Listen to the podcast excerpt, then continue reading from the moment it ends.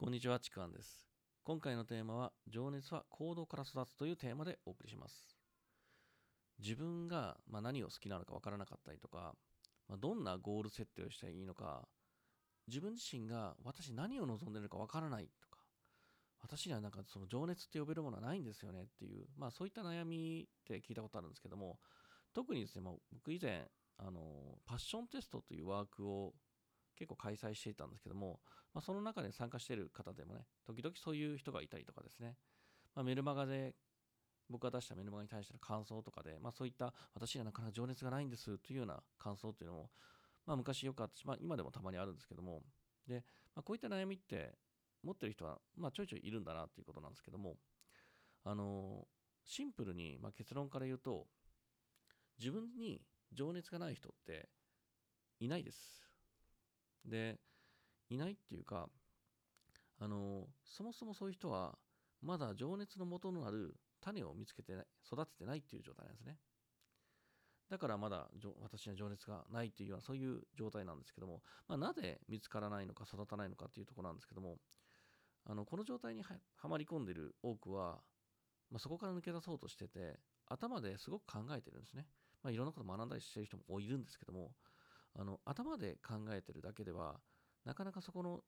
状態って抜け出せなかったりとかもうそれで答えって出てくるはずはないんですよね。あの本当部屋の中で本読んで自己啓発学んだりとか、まあ、なんかスピリチュアルなエネルギーワークそんなことしてもですね何かいきなり降りてくることなんかもないんですよね。でこんな風に情熱が見つけられない人の多くってまずこの特徴というかですねパターンなんですけどもあの自分で自分自身を無意識に制限していることが多いです。その状態で今情熱が見つからないって言ってます。で、どういうどういうふうに制限してるかっていうと、私にはこんなことできない。私には似合わない。そんなキャラじゃないよね。とか、いや、それやるの恥ずかしい。いや、やったことないから無理だよ。というですね、まあ、あの、ブロックですね、いわゆる。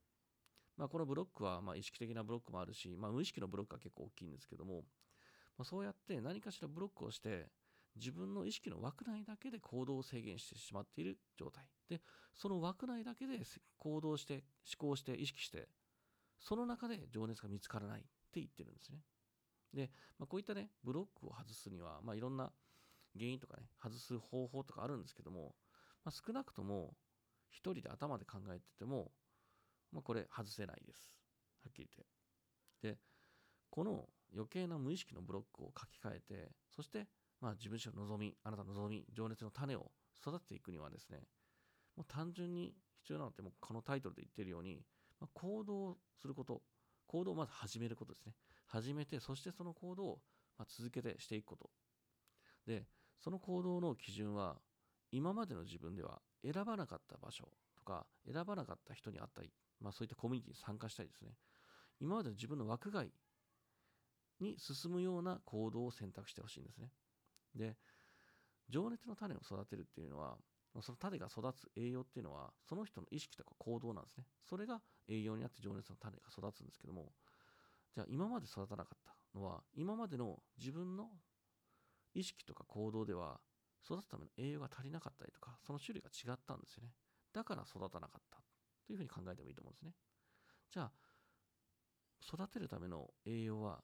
自分の今までの意識の枠外にあるというふうに考えてもいいと思うんですよ。だから自分の枠少しでも枠外の行動をしてみるということ。で、最初は別にいきなり大冒険じゃなくてもいいんですよ。小さな、本当に小さな一歩から始めてみることで全然いいです。まあ、それを続けていくこと、大事なのは。1回、2回やっただけで、あ、なんか見つからないなっていう人もいるんですけど、そうじゃないんですよね。あの、それを続けていくこと。で、それがどこかでどこかで見つかるというか、どこかで無意識のうち育ってるんですね。静かに育ってます、情熱の種は。いきなりなんか、パーンと弾けるような感じではないと思ってください。まあ、そういう人もいるかもしれませんけども、どちらかというと、情熱って静かに育つものです。それを行動し続けていくと、静かに育った種が、あ自分にはこれだったんだっていうのが見つかることがありますので、何かこう、自分が情熱が見つからないな、ゴールがないなっていう人は、まず今回の、まあ、音声で語ったことをヒントに、えー、行動をしてみてください。えというわけで今回は以上になります。ありがとうございました。